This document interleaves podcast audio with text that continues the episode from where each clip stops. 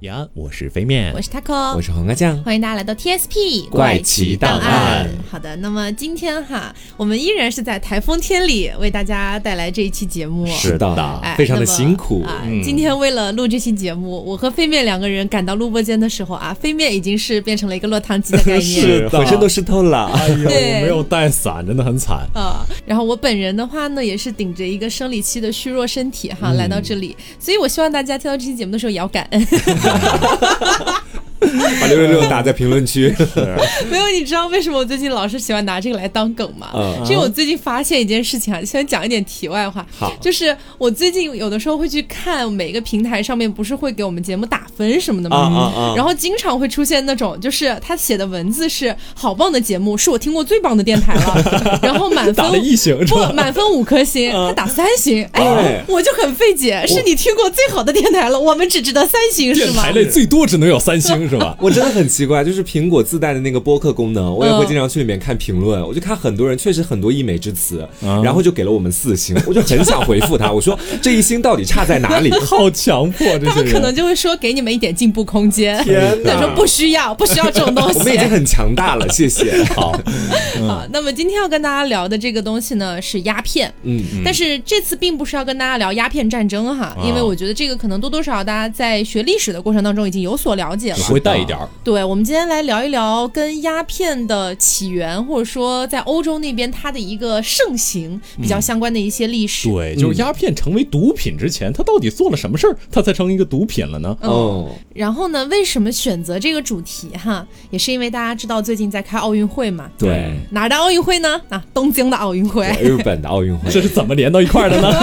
我还是有点迷茫。就是怎么说呢？那虽然说鸦片战争这个东西呢，算是西方列强为了打开我们当时中国的一个国门，这是他们的一个说辞哈。嗯然后呃，有点像是为了来侵略啊，找的一个借口啊，等等的，这个大家懂的都懂，对吧？是。但是呢，呃，为什么要提到东京奥运会呢？就毕竟当时日本也是作为一个侵略方来到我们国家的嘛。嗯是然后我们国家的奥运健儿们也就在今年这个东京奥运会的赛场上赛出了水平，赛出了风格呀焕！ 发了属于他们自己的光彩什么。侵略回去之 类的？那倒是不必吧不必不必不必对我，我是觉得说，就是世界和平啊，世界和世平界。和平，然后呢，也是在这次东京奥运会的赛场上，嗯我们中国的奥运健儿唐熙静同学，嗯哎，他在这个自由体操的赛场上面选择了一首歌曲叫《九儿》。是哦那这首歌曲的话呢，本身是那个电视剧《红高粱》的片尾曲，嗯讲的就是一个名叫九儿的山东姑娘，然后在抗击日本侵略的战争当中，用自己的生命保卫了家园这样的一个故是这事个。故事，对，这首所以。歌一听，真的让人声声泪俱下。啊所以你不觉得吗？就是从另一个层面，我在这样的一个时间段站上日本的一个赛场，然后用这首歌作为背景音乐，是，嗯啊其实嗯是有一点点家国情怀在嗯的。也有反对战争的那种意味在其中的嗯。，所以我们今天的话呢，就想的是说，呃，刚好从鸦片战争这个地方我们去切入，去聊一聊，然后嗯也能让大家在观看奥运会的同时，也要勿忘国耻，哦对，就是永远铭记我们国家所经历的那些苦难。但是呢，我们相信未来的世界还是和平最好的，是这个样子。好，那我们就开始聊今天的这个鸦片哈。嗯，好的，那么现在呢，我想有请大家啊，跟我一起展开一个畅想。哦，我们来想象一下啊，假如说你是一个一百多年前的一个保姆，嗯，然后呢我，我为什么只能 是保姆？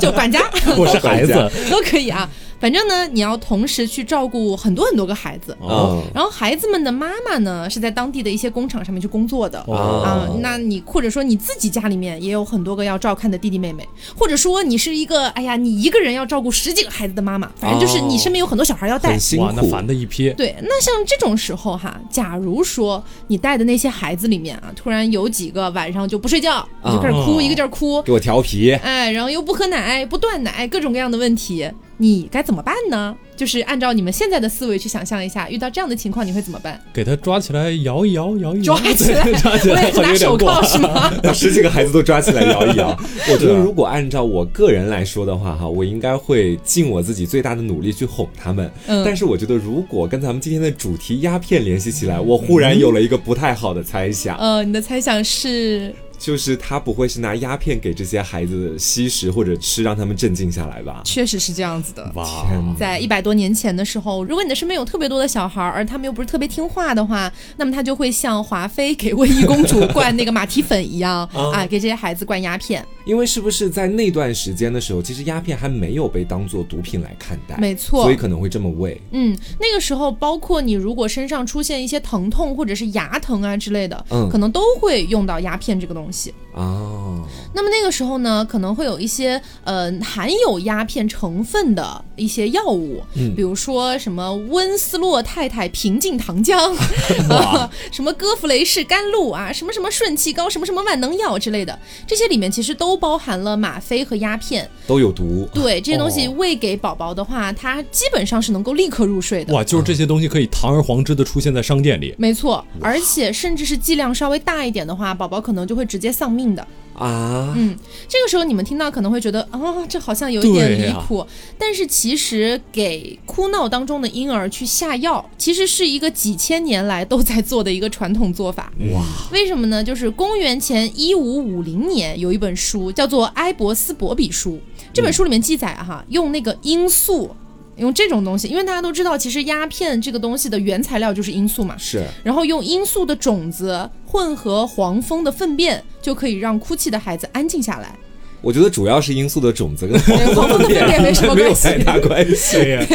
然后包括七世纪的时候，有一个医生兼哲学家叫做阿维森纳，嗯他推荐了一种用罂粟啊，包括茴香，还有各种各样的一些种子配置起来的药，但其中啊也是含有罂粟的。嗯然后呢，从十五世纪初一直到二十世纪，所有的医学的教材里面哦，啊，都推荐了各种各样的包含鸦片和吗啡的配方。是用来治疗什么呢？用来治疗失眠和牙疼，嗯，所以在那个时候，这些东西可以说是有一点像滥用的感觉的吧。是，嗯而且你这让我想到我们前段时间录那个烟草的时候，嗯其中有一段也是这么说的，当时那个医生都在说，我也在使用这个哦东西，对对对然后让越来越多的人都用这个，嗯，那后来呢？如果说你遇到婴儿他不想断奶，就嗯一个劲儿想吃奶，永远不断的那种感觉的话，那么美国的开国元勋、哦亚历山大·汉密尔顿，他有一套来自自己的理 论。 来自自己的理论，也太糟了吧！我感觉那个时候人类真的很顽强。哎，他是这么推荐的。他说，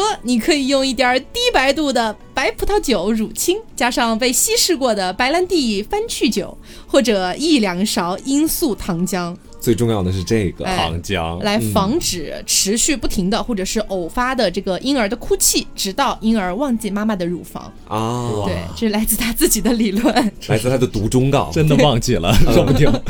然后其实这样的问题在以前是很普遍的，包括在十九世纪晚期的爱丁堡这个地方，嗯，有一个人叫做查尔斯·罗斯，他记录到哈，说保姆们动不动的其实就会给自己负责照顾的孩子吃药。或者是干脆自己吃药，化作奶水喂给孩子，这简直就是被毁掉的一代啊！哇我，觉太得可怕了。对，啊而他们服的这个药里面很多很多都是含有鸦片的。然后其实大家就可以想象啊，如果说孩子晚上哭闹啊，或者想喝奶，然后保姆就反正不管三七二十一给他喂鸦片或者喂吗啡这样的东西，那么到后面的话，孩子肯定是会睡着的嘛。是但是睡着了之后，如果他们患有任何的疾病哈，就是本来他们可能是因为哪里不舒服才哭嘛，嗯但是喂完之后他不是就哭不出来了嘛，睡着了嘛，所以也有很多孩子可能就这样在睡梦当中死去了。天哪，当时都没有发现这个问题吗？我真觉得当时人心好大呀！对，当时应该还比较糙，就孩子死了啊，那就死了吧。又是这样， 啊我觉得这点我提出反对。 我觉得真的是，我感觉人类就是从古代的时候特别糙，一直到近代是比较糙，然后咱们到现代才真正的发现了这些，比如说什么毒品之类的，他们其实不可以用作安眠可。能再过哦一百年，大家也会说啊，以前的人真的很糙。对是是， 然后我们来说一下服用鸦片之后你会有个怎么样的感觉。嗯首先我们要说一下啊，就是鸦片是初级毒品，是大家绝对不可以去触碰的东西是。我们今天只是做节目给大家讲解一下。呃，当然后面其实也蛮危险的，就是你在服用鸦片的半个小时之内，你就会感觉飘飘欲仙、昏昏欲睡。哦然后呢，甚至你身上遭受到了那种无比剧烈的痛苦，你也是感受不到的。 啊，哦镇痛效果，对，那听起来感觉挺美妙的吧？但实际上它还会造成非常多的副作用。嗯这些副作用最轻微的有什么皮肤瘙痒啊、便秘啊、感到恶心啊、呼吸减缓啊，这些都还好。嗯，但是副作用依然包括你可能会严重上瘾，甚至直接死亡。就是有极高的成瘾性嘛。对对对，那罂粟这个东西呢，我觉得可能小时候大家都有看过那种，就是呃，我们国家做的很好的宣传的那种禁毒的广告，啊，教育片，哎，禁毒的教育片等等的。我就记得我小时候看那种教育片儿的时候，好像就对哦罂粟这种花是有一点印象的。是是是，嗯，它长得呢就是很薄，它的那个花长得很薄，对，然后要么是红色、粉色，或者是紫色、白色之类的。然后呢，它的那个花瓣是很容易被风吹落的，看起来非常的纤细。但是罂粟的那个花虽然长得很漂亮，嗯，但实际上吧，就是罂粟的那种力量并不在它的花儿里面，大家都知道、是在它的那个果荚里面的，嗯是哦相当于有点像它的种子的意思。嗯，那其实大概公元前三千四百年的时候，苏美尔人就把罂粟叫做了一个名字。这个名字呢，就是这个我不会念啊，因为可能也不是英文 啊，不知道苏维是哪尔语哎，苏维尔语之类的，意思呢就是令人快乐的植物。啊哦， 那么两千年之后，鸦片就传遍了北美、欧洲和中东。据说把鸦片和甘草或者香树脂混合在一起啊，据说又能治愈一切了呢啊，又是哦万能药了。嗯可以可以，我发现他们让你后忘记一切，对我发现他们后面加的很多东西，可能往往都是用来调 味的，对对 对，因为甘草。 啊对可以，可以，主料就那么一个，是，嗯，然后在古埃及呢，传说啊，伊西斯女神给太阳神服用鸦片之后，就可以帮助他治疗头 疼，嗯在神话里面都有出现。明这个，可以对，那么在古希腊呢，就是神的画像里面经常是手持着罂粟花的，啊或者是头戴着罂粟花冠的。那鸦片也和很多的古希腊的那些神是有一些关系的，比如说什么尼克斯啊是丝叶女神，嗯然后修普诺斯是睡眠之神，还有塔纳托斯是死亡之神，以及墨菲斯是睡梦之神等等的，他们的故事里面都有出现到罂粟这个东西。我感觉就是在我脑海当中，现在出现的很多都是罂粟和神的形象结合在一块儿，莫名的让我感觉罂粟这种植物好像是不是在当时还有点圣洁的意味在里面？可能是有点神性的那啊，种对感觉。对对对对，因为那时候大家并没有觉得它会造成人的死亡，只是觉得它能带给人快乐。是的，一下子让你忘记所有的痛苦，所有的什么东西，对，这嗯就是罪恶的开始。是，对。那么在公元前四世纪的时候，希波克拉底这位先生啊，哦大家应该还有印象，我们节目对反知道复的提及多次的是希波克拉底先生， 他留意到了，哎呀，好像不对啊，这个罂粟应该有点危险吧？嗯，他当时还专门提到说，如果你们要用罂粟去治疗一些疾病的时候啊，包括像什么治疗睡眠啊、止血止痛啊，或者治疗一些啊妇科疾病的时候啊， 这还有用。 对，请大家一定要谨慎使用。终于有个明白人了，嗯啊，但是他也只是说了谨慎使用，那那些医生谨不谨慎，他也不知道了。 对，你说我很谨慎，我在使用。对，那刚刚菲菲不是有提到说，嗯像罂粟这个东西给人的感觉是能让人忘记很多烦恼嘛？嗯嗯，没错，荷马是一个诗人，大家啊都我知知道。导盲眼，哎，那么河马描写了一种叫做忘忧草的药物，啊哦极有可能就是以罂粟，其实也就是后来的鸦片为原型的。嗯，那么在荷马史诗当中呢，海伦就把这种药送给了特勒马克斯，当时是跟他说：“哎呀，我觉得你可能平时有点健忘，对吧？送你点这个，你应该就能被治好了你就。可以快点死去啦。”哦那其实那个时候的人们觉得鸦片是非常非常有用的，嗯就是各方面就有点像我们之前提到烟草，就可能是我个人感觉嗯哈，做了这几集下来之后，我会觉得，呃，就是当一个东西它被发现是可以让人感受到快乐呀，感受到飘飘欲仙的时候，人们可能就会觉得这种植物是有神性的，是对能让人快乐的。 烟草当时也是这样去说的。，对，所以大家就不会去考虑它是不是有可能会造成人类的死亡。嗯， 嗯，我是这样猜测的。而且我觉得有一种就是那个时候人类可能真的很糙，就是死不死可能就很随便的一件 事儿，真的吗？也不至于死不死很随便吧？ 我觉得应该会吧，就是感觉那时候平均人类寿命才大概哦四十岁左右，这个倒是对，可能就是活得醉生梦死也没有什 么，当时。嗯，。好，啊那公元二世纪的时候呢，盖伦他是非常喜欢把鸦片当做药物的，嗯他觉得鸦片可以治疗包括眩晕、耳聋、癫痫、中风、视力不佳、肾结石、麻风病等等的包治百病了，可对，以，感觉接下来就是请拨打屏幕上方的电话。可以赶快剪购出买去了当广告， 对，他当时是觉得这些东西是能治疗几乎所有的疾病的，就是跟烟草是一样的，他觉得是万能药。哦，那毕竟呢，因为毕竟呢，这个鸦片这个东西嘛，它确实是能让人感觉到比较开心嘛。嗯对。那公元十世纪的时候呢，阿维森纳写了一篇关于鸦片的论文，他就在论文里面讨论到说，这个鸦片真的非常棒。嗯 怎，so 么 good，哎，他后来呢，在这个《一点》这一本书里面啊，说的非常明白。他说，鸦片这个东西啊，是有助于治疗痛风、慢性腹泻的，而且能让失眠者快速入睡。啊，那么，如果说根据他的这个来判断的话，鸦片可以说是世界上已知的最古老的安眠药。嗯嗯，它确实是有这种实质性的效果的，哇我觉得。对，不知道现在的安眠药在一百年之后会不会被视作一种什么新的毒品之类的？哦，那这个阿维森纳呢，他甚至认为鸦片是能够帮助控制一些呃失了控的性欲的。对，因为他是这么说的，他说性欲高涨啊，因为性欲高涨所困扰的这些病人们，理论上是完全可以服用鸦片这类药物的。因为有镇静效果。对，哦黄瓜赶紧去，就是 我哪有性欲高涨？我真的是没啊有性欲，你知道？当然，这个阿维森纳其实也警告了读者，嗯。说他在研究的过程当中也观察到了鸦片的毒性可能会引发的一些症状，其中就包括我们前面提到的一些副作用嘛，比如说呼吸困难、瘙痒、意识不清等等的哪里瘙痒？ 性欲高涨，赶紧服用，什么东 西啊？是一个轮回是吧？瘙痒就服用性欲服用高了之后涨更瘙痒。那那当时就是呃，其实大家也明白嘛，就是因为没有准确的剂量，包括生产过程的一些监控，嗯所以说过量服用鸦片的现象是蛮常见的啦。是那因此呢，阿维森纳才会提出这些警告。但是蛮讽刺的地方是在于呢，就是阿维森纳本人啊，他记载了这么多东西，但他可能是世界上第一个有文献记载的死于鸦片服用过量的人。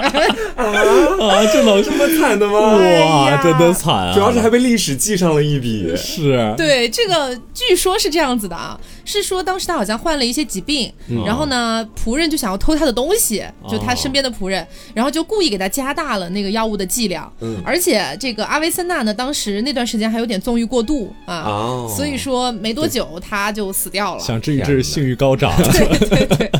哇，没想到越治越痒。哎嗯呀，而且我觉得他提到这个性欲高涨，有可能是因为他本人性欲高涨了之后，嗯他服用了鸦片，然后觉得哎好像没有那么想了，哦然后他就记载了下来。他是不哎我是本身就有一些性瘾什么的？我觉得也是蛮有可能，但是你不觉得就是蛮惨的吗？是就他自己记载了那么多东西，结果最后自己服用过量了。哎，好，那前面其实基本上都是他给我讲了一下鸦片嘛，我接下来跟大家讲一下鸦片的升级加强版。嗯，这个东西呢叫做鸦片丁，这个丁是一个那个酒字去掉三点水，然后旁边再加一个人丁兴旺的那个丁字。哦啊，我们说鸦片丁其实它就是鸦片药的一种。从我们现代的这种医学的角度来说，哈，鸦片丁就是用鸦片制成的酒精溶液或者说丁剂，可以这么理解。嗯，但是我们把时间的指针得往回拨一拨，从前的人他们不是这么觉得的。我们来到十五世纪，十五世纪的时候，鸦片已经在欧洲得到了一个迅速的传播啊，基本上家喻户晓的那种地步。这一切。都得归功于一位叫帕拉塞尔苏斯的医生，好熟悉的名字， 这个名字帕拉塞尔你知道苏斯。对，你知道跟你的那个羁绊在哪里吗？我 知道，我知道，是但是我要回忆一 下。真的还不知道，你听我慢慢讲哈。好，我们先来说一下这个帕拉塞尔苏斯，这不是他的本名，他本名实在太长了，我在这里给大家来说一下啊，他本名叫菲利普斯·奥里欧勒斯·德奥弗拉斯特· 伯姆巴斯次·冯混海姆。我的 妈！可就以是可以这么可以长的一个名字，然后到最后浓缩成为这几个字。帕拉塞尔苏斯他是一位医生和植物学家，而且是最有才华的一个配方设计师之一。但是呢，也会有一些坊间传言说他是一个炼金术士。哦我一开始我不太相信他的这个职业身份，但是到后面我读到一些资料的时候，我就相信了。这个到后面跟大家再慢慢讲哈。一般来说，我觉得 taco 他刚刚为什么会对这个词产生这么大的一个反应，是源于很多人都说塔罗牌里面的大阿尔卡纳。啊，我想到了，我们讲烟草那期的时候，我好像有讲到，对，大阿尔卡纳里面的魔 术等一师下，，你们两个怎么对上的？不是因烟为草你没跟有塔参罗加，牌，不是因为烟草那期也有提到帕拉塞尔苏斯这个人。哦好的好的是好的然后当时我还在节目里 Q 了，我说他好据传说就是发明了大阿尔卡纳的人。对，哇而且可以啊大阿尔卡纳里面的那个魔术师，据说是以他为原型的。魔术师是什么寓意啊 ？Taco 嗯啊，魔术师啊，魔术师的话，呃，他是整个大阿尔卡纳的第二张牌，彩，就是哦第一张是愚人，愚人是零，然后魔术师的标记是 等一。一下，等一下， 哎，等一下干什么？我怀疑你在炒 CPU，你没这个有没有，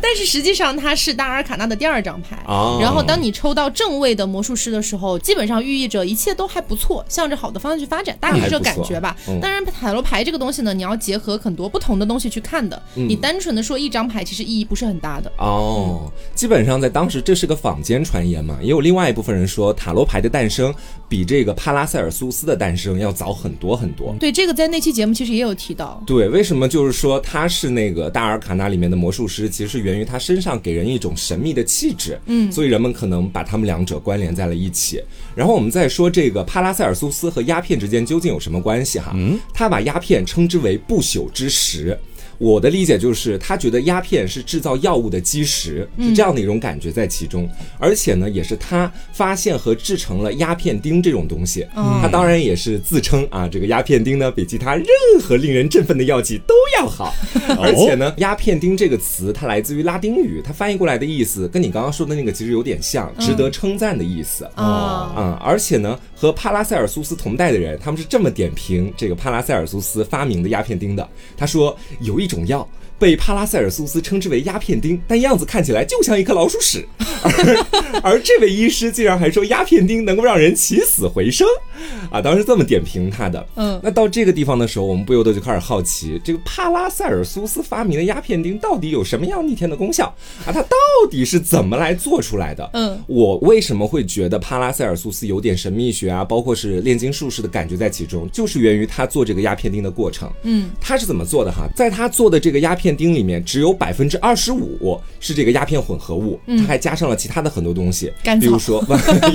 永干远的尸不是甘草啊尸体的尸，还有牛的胃结石。天仙子，这是一种具有镇静和致幻作用的药物，还有琥珀、碾碎的珊瑚和珍珠、麝香、油脂，从鹿的心脏里面取出来的骨头，还有独角兽的角。等一下，鹿的心脏里面为什么会有骨头？等一下，独角兽真的存在 吗？啊， 当然，这个也有解释，就是这个独角兽的角，可能在当时的人看来是这个，但它实际上就是犀牛的角啊，哦或者独角鲸的角啊哦，都有可能。嗯嗯而且呢，他还在自己的一些处方里面加入了青蛙脚掌这个东 西。。青蛙脚掌 对，你们不觉得很像是女巫在炼药对吗？对对啊，感觉有。一个大药炉在他面前，是还是绿色的那是种。啊我感觉就是医学，不论发展到什么程度，应该都不会加这些东 西。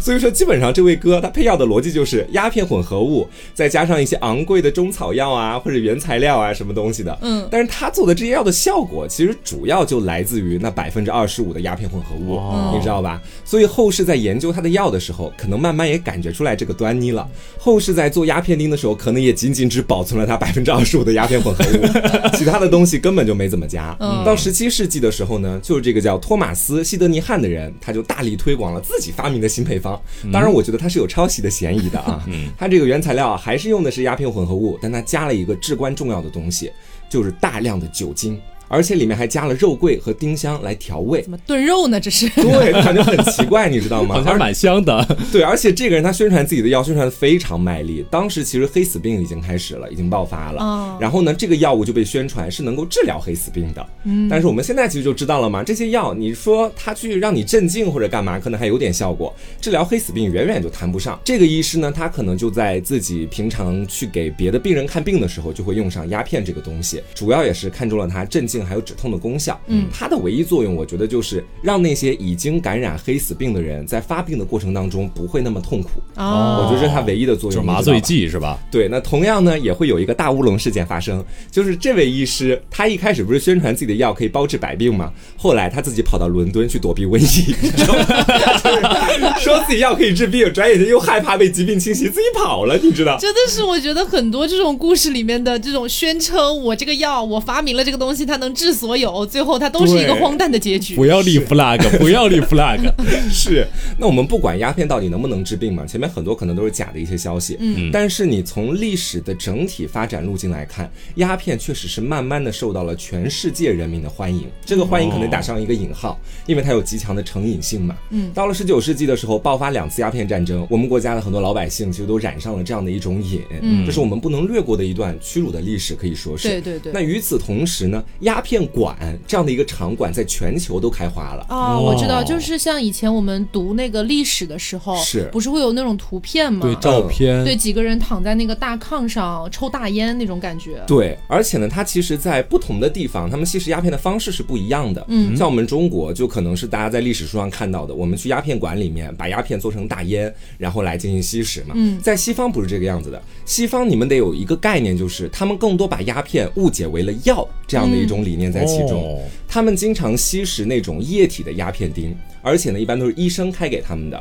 而且这个液体的鸦片钉呢，其实它是不纯的。我们前面说到了，它还加了很多的酒精在里面。所以，如果想要把它当药开出去，倒还不如直接让病人自己主动去吃鸦片或者吸食鸦片。你搞个这个液体，其实效果还没有很好。但是为什么那么多人都喜欢用这种液体的鸦片钉？它唯一的卖点就在于，一个是味道更好，然后更加受人欢迎，同时里面还有酒精，能够让人起到一个振奋的作用、哦啊，改变情绪。这其实就有一点点那种毒品的感觉在其中。就有对对点像什么鸦片糖之类的感觉。对对对，只是把它的味道调得更好吃了一点而已。哦所以说呢，在当时很多医生还没有意识到鸦片它的危害性究竟有多大，大部分人都在推荐啊，你如果有什么病，或者说你想要镇痛，你就去吃这个东西，而且不需要去医院开处方，你就可以得到这种药嗯嗯啊。甚至于说，在我们国家，可能在当时你想要吸食一下鸦片，得去鸦片馆里得交钱呐、嗯对啊然后呢，也不一定能能轮得到你吸呀、对不对？还有这种各种各样的原因在其中。但是在西方，你只要想得到鸦片钉，非常简单，你直接去外面买，而且呢，以非常便宜的价格把它买回来。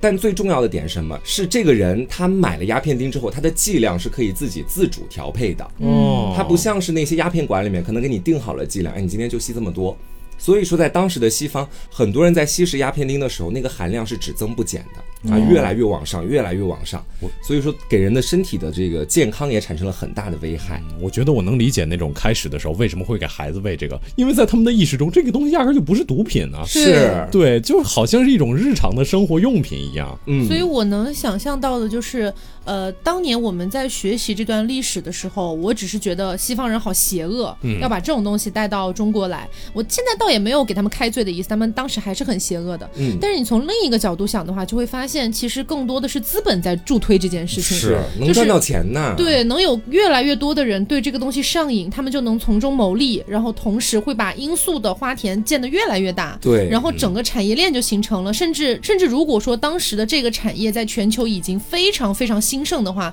那么这可以说是一个全球性的一个就是商大业产业，对大一个蛋商糕业链，对不对？是。而且前面其实 Taco 已经提到了，就是如果你吸食鸦片，你的身体可能会遭受到怎样的损害？嗯我这里也有一些资料显示的是，吸食鸦片之后，人的精神会受到怎样的损害？嗯，它源自于一八二一年出版的一本书，叫做《一个英国鸦片吸食者的自白》，它里面就描述到了鸦片对人精神的一种操控。嗯在这本书里面一段写的是啊，这是一种万灵药，能治愈所有的苦痛，让人幸福，用一遍时就可以买到。这话听起来好耳熟啊，好像好像在烟草那一烟草集那 你听过完完全复刻，你发现对没对有？但是这本书里另外一面又写的是，我似乎每个晚上都会陷入到那种裂缝和没有阳光的深渊哇，最后彻底沦陷到黑暗当中去。这是一种自杀式的绝望。嗯你就发现同一本书里面，这个人写的是自己吸食鸦片的过程，一个在天上，一个在地下。这样的一种方式，其实对精神有着摧毁性的一种打击的。其实，嗯啊，鸦片呢，它其实火遍全球，一面是它我们前面说到的很强的成瘾性，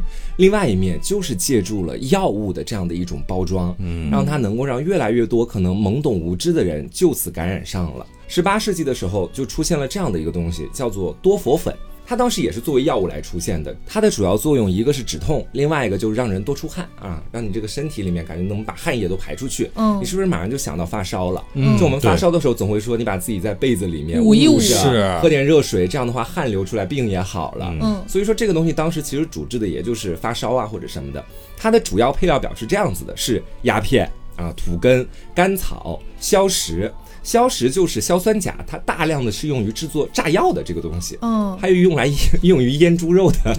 也是这个材料。还有这个硫酸九十，它是硫酸钾，是一种肥料。这几个东西加在一块儿，表面上看是一个药，但其实它最主要的效果是能够让人长睡不醒。哦，你能体会到吧？长睡不醒，那不就是我感冒了，我很难受，哎，那我都睡过去了，我这不就度过了吗？啊，然后在睡睡的时候再发点汗什么的，一下醒来就好了。啊，对，可能就是这样的一种错觉，我觉得。而且当时它的有效剂量是七十格令，这个格令我找了好多资料，最后大致能够确定的是，七十格令换算到克里面大概是四克多这种药。那哦，其实不是很多。不，这个剂量其实如果放在医药学里面来讲的话，不一定是好事情。我觉得好像很夸张的样子。对他这个这个是一个什么概念？有人就说了，有些药剂师会希望他们的病人在冒险尝试这么大的剂量之前，能够先写好遗嘱。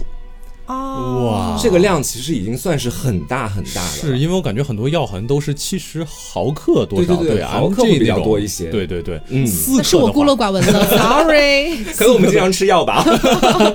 四克的话用的还是比较夸张的，稍微有一点。 对你想想看，而且这样的一味药是当时的医生开出来，一开开这么多，完全没有顾及到他的病人的生死，就很荒诞这件事情。是，我觉得真的有点 糙。 我今天重复很多次。嗯然后接下来呢，我们就要介绍一下这个鸦片丁的再升级版本。嗯它就是一个完全没有学过医药任何提取知识的人提取出来的鸦片的提取物，就叫吗啡。啊，很眼熟啊，不是 不是耳熟，不是眼熟。是，我觉得吗啡这个名字啊，我原来不知道，结果我后来发现，它其实好像是从古希腊的这个睡梦之神，他就墨菲斯这个人中间来的。哦音音变过来的。是，而且这个墨菲斯，我记得好像在什么《黑客帝国》里好像也有类似的东西，嗯所以我觉得这种就是这种小的这种互文还蛮有意思的。啊然后说一下这个吗啡啊，这个吗啡是被一个叫泽尔蒂娜的一个小哥提取出来的，然后他的全名呢也非常之长，叫弗莱德里克·威廉·亚当·泽尔蒂 娜。天哪！我刚刚说你名字有的救一命啊 是是是，哎，你说这种人他起了这么长的名字，怎么可能会青史留名呢？谁会记住他呢？所以我前面那个人就说了，他把自己的名字改成帕拉塞尔苏 斯，这样大家就都记得住嗯可了以。我好像能记住最长的就是希波克拉底了。 对，差不多就是这个样子。然后他第一次这个吗啡刚提取出来，这个人就表现出某些大无畏的精神，直接给自己旁边的几个男孩儿、嗯几个这个小朋友开始使用这个药剂。我的天，然后这个男孩儿据说就是在服用完这个药剂之后昏迷了好几天。嗯，但是这个吗啡的确是有非常非常强的镇痛作用。对，我记得好像哦你上就次是那个叫什么肾结石是吧？啊对，嗯你就是求着医生给你 打吗啡。我没有，我说我说医生给我打止痛药，谁求着给我打吗啡 了？我说说的打好像一个止痛，成瘾的人。我说给我打止痛针，你说的好像一个我吸毒了是那吧？个那个原材料就是吗啡吧？对不一对定，现在有很多不同的止痛哦哦药哦对。对是，但是最主要运用的好像还是吗啡，嗯因为我我父亲是医生嘛，我好像听他有说过，就是说即使是在现代医学的时候，真的有人会在大半夜的时候就闯进这个医生的办公室，跟那个医生说：“求求你给我点吗啡之类是的。”成瘾了吗？是成瘾了。啊送进戒毒所。对，然后这个可能因为小地方，它送进戒毒所也没那么方便，嗯所以有的医生他会甚至会备用一个，就备用一剂吗啡。如果这个真的他比如说拿刀过来的话，嗯因为你知道毒瘾犯了的人可能真的很可怕，嗯所以这个拿刀过来的话，可能会就备用一剂就给这个人，啊，那是穷凶极恶那些穷人凶极恶。因为我记得之前看美剧的时候，经常会有这种片段，嗯就是吗啡成瘾了，或者说他们吃的一些类似的镇痛的药剂里面可能含有类似的成分，嗯然后也是成瘾了，然后去医院骗药，啊嗯，有蛮多这样子的。是，然后有一些医生啊，比如说这个威廉·奥斯勒爵士，他也是现代药物学的开拓者之一，他就称吗啡为神自己的药，啊，就是给他一个非常非常高级的神自己的药，神自己的药，就神也会用的药，打对 哦有点这样。好好，然后那个时候呢，他们主要用这个吗啡，其实也是用来镇痛的，嗯因为当时还是会有一些战争的，嗯比如说这个一战、二战，美国的南北战争。战争的时候他们怎么用呢？用法也可以说是非常非常的怎么说蛮荒吧。嗯，就是在南美战争期间啊，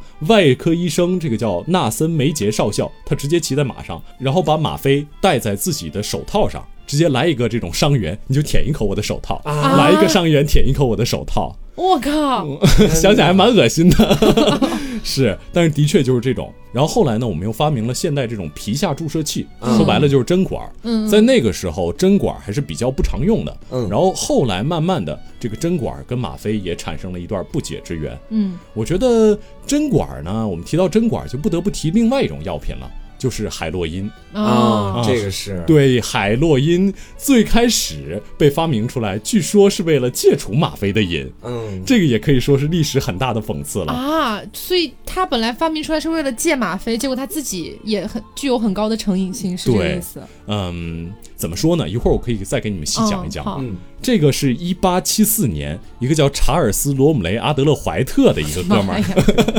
今天就是很长的人名的集合。以前父母的攀比是不是谁给孩子起的名字比较长是比较牛逼啊？ 是，然后那个我们就叫他怀特医生好了。好他发明了一种没有成瘾性的吗啡，他自己是这么宣 称的。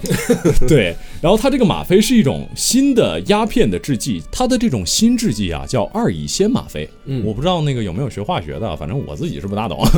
就是这种。然后这个药效就很惊人，而且现在的一个也是世界上一个非常大的公司，德国拜耳公司。啊，据说哦当年就是卖这个海洛因起家的，哇，现我这个出身不太干净啊， 哎呀怎么回事儿？德国拜耳现在卖的挺好的那个蟑螂 胶儿，有有用过。 是，不过据说啊，当然这个据说啊，就是大家听一听就得了。说最开始海洛因的成瘾性真的没有那么高，嗯啊，就口服的时候啊，成瘾性就比较一般。当嗯然，这是最开始的时候，对，嗯，但是呢，由于海洛因传到美国之后，然后美国佬好像比较就比较糙，他们也是这是当时欧洲比较有点看不上的一群这个没有什么文化的人，嗯然后他们就用这个皮下注射器开始往皮下注射海洛因，哦好像这个海洛因一旦注射到皮下，这个成瘾性会大大大增加啊。啊，毕竟感觉一个是隔着东西在接触，一个是直接接触。是。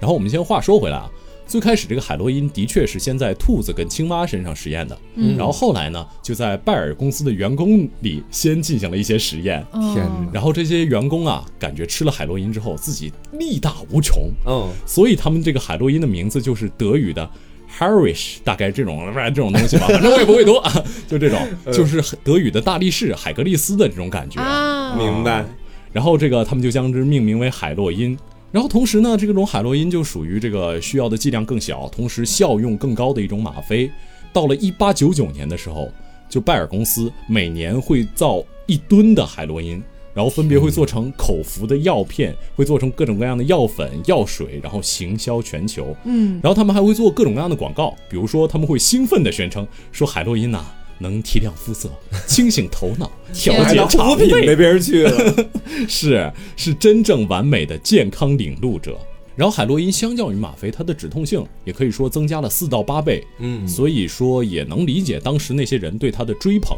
然后包括这些海洛因会被用作儿童止咳药啊，等等等等。海洛因还有一个就是海洛因的化学原理是我们每天人啊会分泌一些东西叫内啡肽， 嗯是这个内啡肽呢，它其实主要的目的就是缓解疼痛。嗯海洛因成瘾的原因就是它会破坏我们体内内啡肽的分泌。嗯，如果你真的海洛因注射成瘾的话，因为我们人本身关节是要活动的，嗯，这个如果我们自己不分泌内啡肽的话，我们本来关节的活动就会让我们自己非常非常之疼痛哦，对，这然很后痛苦的呀，啊到后来是到后来你的如果不吸食海洛因的话，你全身每一个关节都会疼痛的要死。啊，所以这种是一种常人所不能理解的疼痛，也是很多这个海洛因吸食者为什么会先从肌肉注射，然后慢慢注射到静脉，最后是注射到动脉。据说动脉有一种别名叫开天窗，嗯，很多这个在注射到动脉的时候，经常一不小心就人就直接没有掉了。哦，这太吓人了。是，而且我好像能体会到那种以前我在看那种教育片里面说吸毒的时候，到后期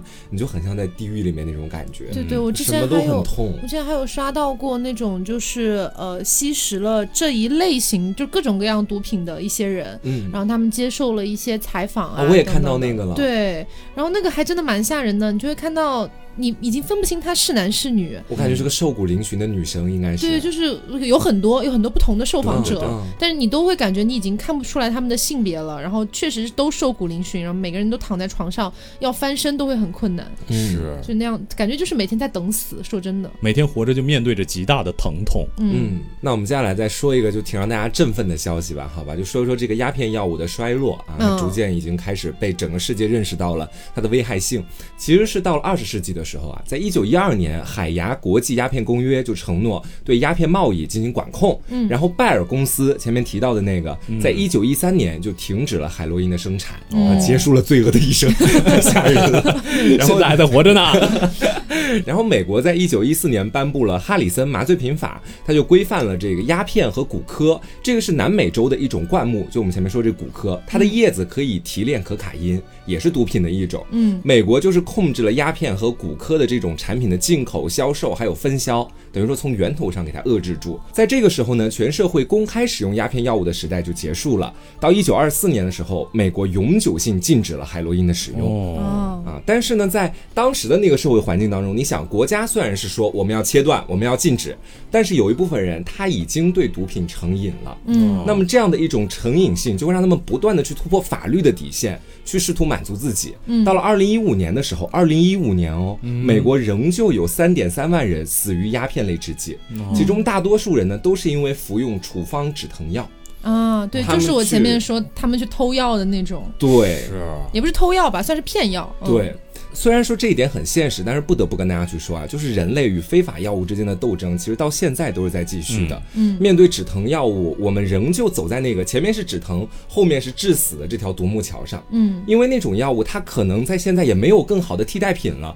我们必须得用它。但是对总有一部分人可能会滥用它，是。导致毒品在这个社会上面一直都没有办法去得以取代或者消亡。当年我听说战争的时候，如果真的不打这个吗啡的话，是人人有可能活活痛死的，嗯就完全因为疼痛而大失血就死亡。对，打所以了的话，有的时候可能还能真的救一条命。是，所以有句话说嘛，只要现代的医学没有生产出一种更安全的止痛药物，那么我们和毒品的这场战争就会一直持续下去。嗯，啊，只能说生在中国是我们的福气啦，真的对是我们国家和社会帮助我们在我们和毒品之间构造了一条天堑。包括小的时候很多的这种禁毒的毒品的教育，我觉得真的是，嗯、怎么说，印象非常深刻。做的蛮好的。是当然也是提醒大家一下啊，我们这里提到的这种止疼类的药物，我们仅针对各种处方，就是比嗯对如对说对类似于吗啡这样的。但大家平时就是可能你姨妈痛一下服用的这种布洛芬啊或者类似的东西，它是相对来说肯定是更安全一些。那么如果你有这方面需要的话，当然是去询问医生之后，如果你对可以服用的话，也是不要什么痛都自己忍 着。是啊，就是是不要理解出现偏差。嗯，那么我们今天也跟大家分享了很多关于不管是从鸦片也好，还是从到后面讲到各种各样的毒品也好，呃，讲到底呢，就是一个是希望大家当然跟我们一起勿忘国耻。是啊，然后呢，呃，就是希望我们的奥运健 儿啊多拿金牌，是呃当然拿不到金牌也没有关系，你们都很棒，好吧？是对，然后还有一个呢，也是我觉得大家从小可能是我们这一代人吧，都能够受到一个比较好的禁毒教育，所以我也相信我们的听众里面应该没有太多人会去触碰这样的一些物品。是但是我就非常担心会有一些年纪小的朋友啊，他有可能哈、就还是有一些渠道或者有一些方式会接触到的。误入歧途。对是啊是，及时打住啊，朋友。啊、那么站在我们的角度，肯定是不希望你去触碰这样的东西的。嗯因为你在触碰每一个这样的东西之前，都会有一些奇怪的人，他告诉你：“哎呀，这个真的没什么，这个你吸了它不会上瘾，你一看你就不懂，你就不是潮，你补潮，对之类的。”他会跟你讲很多很多东西。对，但是你但凡开始接触了任何类型的毒品，你就相当于打开了这个世界的大门了。你可能吸食的第一种，它确实不一定会让你上瘾，但是后面一定会出现让你上瘾的东西的。是对人只有类的这个心理防线是慢慢慢慢的降低的。对，所以我也希望大家一定要坚守住自己的底线。嗯，那么今天的节目差不多就是到这里了。如果大家觉得还不错的话，请给我们一个苏值三连吧。嗯，然后也希望大家以后在评分的时候 哈，喜欢就打五数星。打满。喜欢就打五星好 气吗？死我不要了跟莫名其妙跟我来一 句这电台真棒，三星 什么玩意儿？ 好，那么今天节目就到这里，我是 taco，我是飞面，我是黄瓜酱。那我们下周再见，拜拜拜拜